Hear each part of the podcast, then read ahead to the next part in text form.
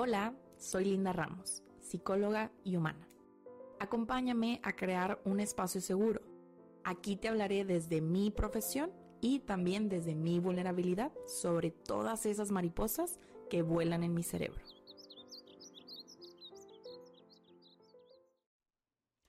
Hola, hola, espero que estén muy bien. Yo estoy muy emocionada porque el día de hoy vamos a hablar de uno de mis temas favoritos. De hecho, creo que es el tema por el cual la mayoría de ustedes me sigue, comparte y consume mi contenido que tiene que ver con el amor propio. En específico, pues este episodio trata sobre mi propio camino en el amor propio. Y primero lo primero, Linda, ¿qué es el amor propio o también autoestima? Creo que muchas veces olvidamos que cuando hablamos de amor propio estamos hablando de la autoestima. Y en pocas palabras, es la, es la, manera en la que nos evaluamos a nosotros mismos, ¿no? Esta percepción que tenemos de nosotros. Y me gustaría señalar que creo que esto es algo que se ha romantizado muchísimo y nos han dado ideas muy erróneas de qué es la autoestima o amor propio. Pareciera ser que amarnos es simplemente ponernos una mascarilla y la realidad es que va más allá de eso. De hecho, hay una herramienta que me encanta compartir, que de hecho utilizo en mis talleres y que aprendí gracias a mi primer bebé, que es ¿Y qué te llevas? Mi otro podcast con Pau González. Y es la pirámide del autoestima. No tengo por acá anotado, de hecho, Nunca he encontrado al autor de esta autoestima, pero si ustedes la ponen en Google, ahí la van a encontrar. Y esta, esta pirámide se lee de abajo hacia arriba, que significa que nos vamos desde la base hacia la punta, porque primero vamos a encontrar el autoconocimiento para pasar al autoconcepto, luego a la autoevaluación, autoaceptación, autorrespeto y finalmente llegamos a la punta, que es justo la autoestima. Creo que mm, Justo esta pirámide nos permite entender que la autoestima es solamente la puntita del iceberg de todo eso que conlleva cómo nos relacionamos con nosotros mismos. Les voy a explicar un poquitito cada uno de estos conceptos. No voy a adentrar tanto porque nuevamente corte comercial, toda esta información la pueden encontrar en mi audiolibro, que por acá les dejo en link donde lo pueden encontrar. No nada más hablo de amor propio, también hablo de la terapia y sobre los mitos que conlleva todo este tema.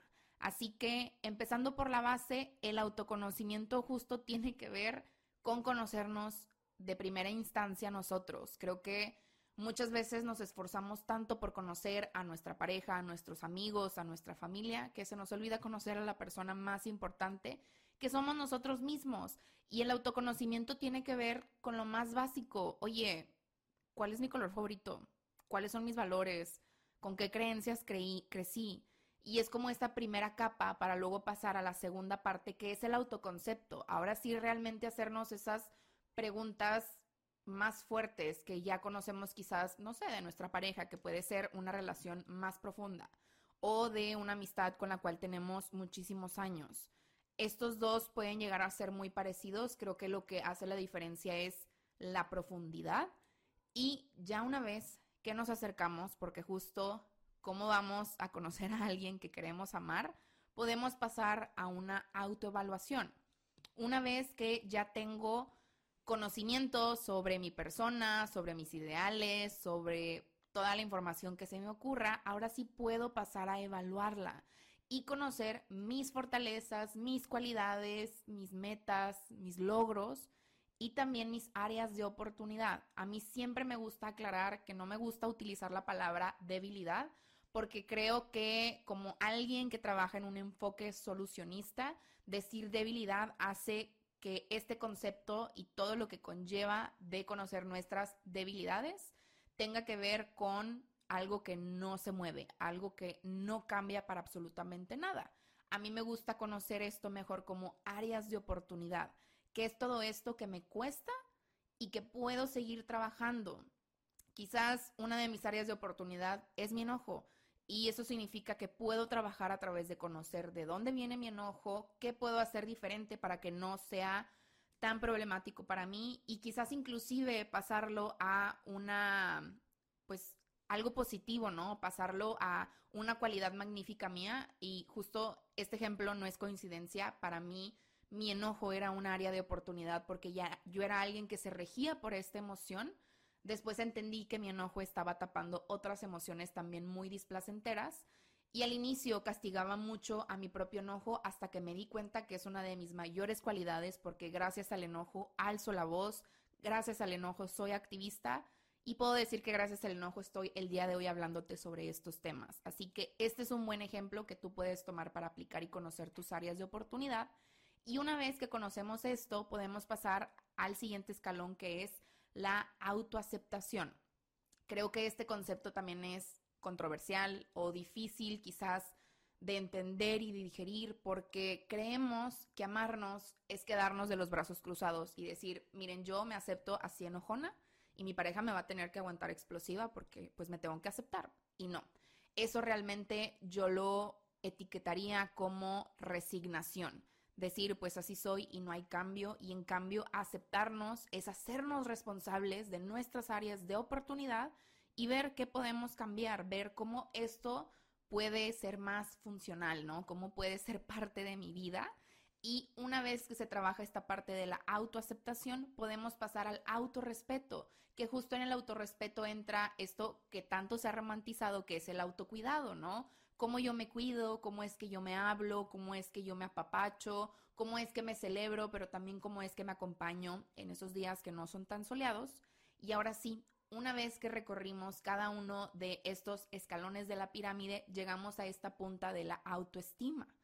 Y mm, es importante saber que esta pirámide no es lineal, no es que tengamos que seguir A, B y C, a mí me gusta verla inclusive como una pirámide que fue construida como un Jenga y que quizás ya me cuestioné demasiado y es hora de trabajar un poquito más en mi autoevaluación, pero siempre puedo regresar y tomar la pieza de abajo, así como también puedo tomar la pieza de autoestima mientras trabajo en todo esto, porque al final yo creo que nacemos amándonos, solo que nos enseñan a odiarnos y todo lo que está allá afuera se beneficia, ¿no? De que no nos querramos, de que no nos cuidemos, porque eso hace que seamos parte de un sistema, ¿no? Que se beneficia de esto. Así que sí, todos nacemos amándonos, simplemente a veces, pues, esta relación con nosotros mismos se ve afectado por todo lo que está allá afuera. Y también creo que algo importante que me gustaría mencionar es que justo también se ha viralizado mucho esta idea de que para poder amar a otra persona primero te tienes que amar a ti. Y creo que es una idea muy errónea porque muchas veces las personas que todavía no se han puesto a trabajar en la relación consigo mismas son las personas que más aman, son las personas que más buscan relaciones allá afuera. Entonces, creo que no tiene nada que ver. Lo único que sí creo que diferencia es que en la medida en que trabajemos la relación con nosotros mismos, nos va a ser más fácil distinguir cuando alguien no lo está haciendo. Vamos a poder notar cuando alguien no nos ame, no nos respete y no nos cuide. Y esto nos va a poder permitir establecer límites e inclusive dejar relaciones que quizás no son las más sanas. Pero esto no significa que el amor no esté allá afuera. Así que espero y esto les resuene. A mí la verdad me ha resonado mucho y justo por eso mismo te quiero compartir un poquito de cómo ha sido este tema en mi camino. Creo que una frase que me distingue mucho y que inclusive pueden encontrar por ahí en mis redes sociales es que florecer toma tiempo, así que debemos de darnos este tiempo. Y, mm, y sé que también tenemos esta idea de que el tiempo lo cura todo o que el tiempo es lo que permite que todo florezca, todo cambie y la realidad es que no es el tiempo, sino que es lo que hacemos con ese tiempo, cómo nos estamos cuestionando, dónde estamos buscando nuevas y mejores herramientas estamos permitiéndonos también evolucionar, porque muchas veces decidimos quedarnos por un tiempo en un capullo y está bien, pero quizás ya es hora, ¿no? De salir de ese capullo y de extender nuestras alas. Y justo algo que a mí en lo personal me ayudó muchísimo en mi propio camino fue entender que cultivar la relación conmigo misma no es cultivar una alcancía gigante, sino que puedo dividir esto en pequeñas alcancías que tiene que ver con atender mis necesidades de distintas maneras. Esto yo lo hago a través de cinco dimensiones que te quiero compartir el día de hoy. La primera es a través de la dimensión física, cómo me relaciono con mi cuerpo. qué tanto me cuestiono desde dónde algo, hago las cosas. Para mí cambió mucho la perspectiva de estoy haciendo este ejercicio, estoy yendo al gimnasio porque odio mi cuerpo o porque lo amo y celebro su movimiento. Y esto tiene que ver con estos primeros pasos de cuestionarme, ¿no? Ahora, pues me voy a poner a evaluar cómo es esa relación para eventualmente llegar a esta aceptación que les platicaba que viene en la pirámide. Y en esta alcancía de la parte física, pues justo tiene que ver con quizás trabajar la relación que tengo con mi cuerpo, la relación que tengo con la comida, la relación que tengo con justamente también el ejercicio y también, ¿no? Cómo, cómo yo me estoy amando, respetando y cuidando en otras áreas. Quizás en el pasado me era muy fácil autolesionarme y ahora no. Ahora eh, entiendo de dónde viene eso y lo trato de transformar, ¿no? De buscar un trasfondo para hacer algo mejor que me funcione en la actualidad.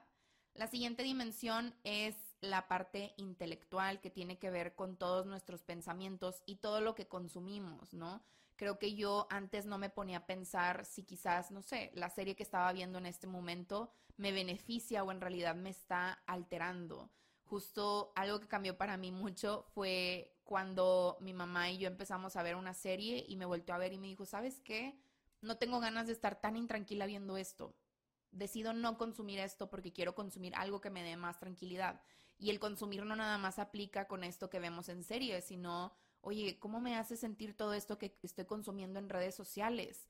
Eh, conectando la dimensión física con la intelectual, que al final eso sucede con las dimensiones, se van uniendo como engranes, pues decir, oye, pues no me siento satisfecha con mi cuerpo porque cada vez que me meto a redes sociales, pues no me veo representada. Ah, quizás es hora de cambiar lo que estoy consumiendo, buscar creadoras de contenido donde yo me sienta reflejada, donde yo me sienta representada.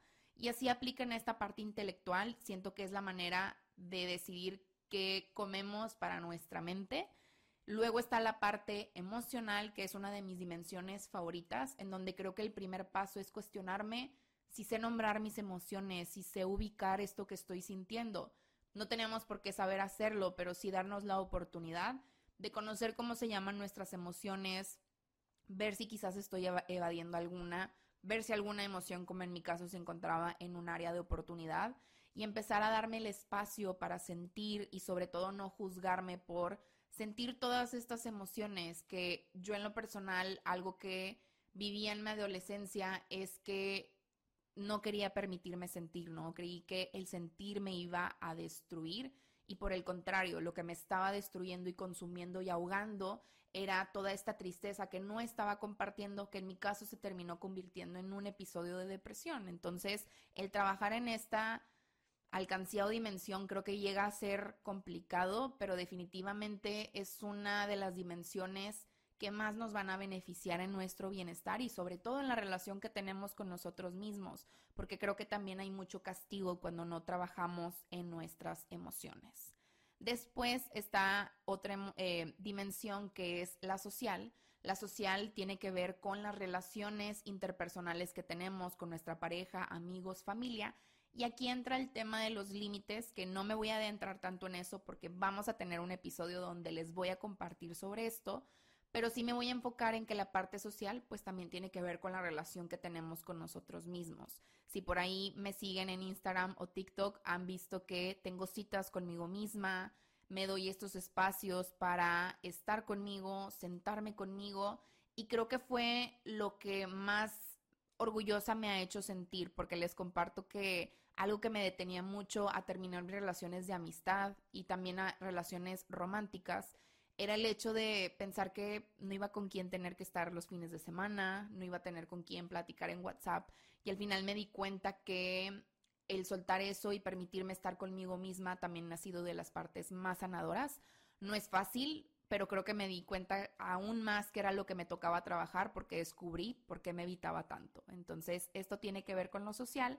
Y la última dimensión, les comparto y les confieso que yo antes no la incluía hasta que la trabajé, tiene que ver con la parte espiritual. Y abro un paréntesis, aquí en lo espiritual yo no vengo a hablarles de una religión, sino vengo a hablarles de eso que le da calma a su alma.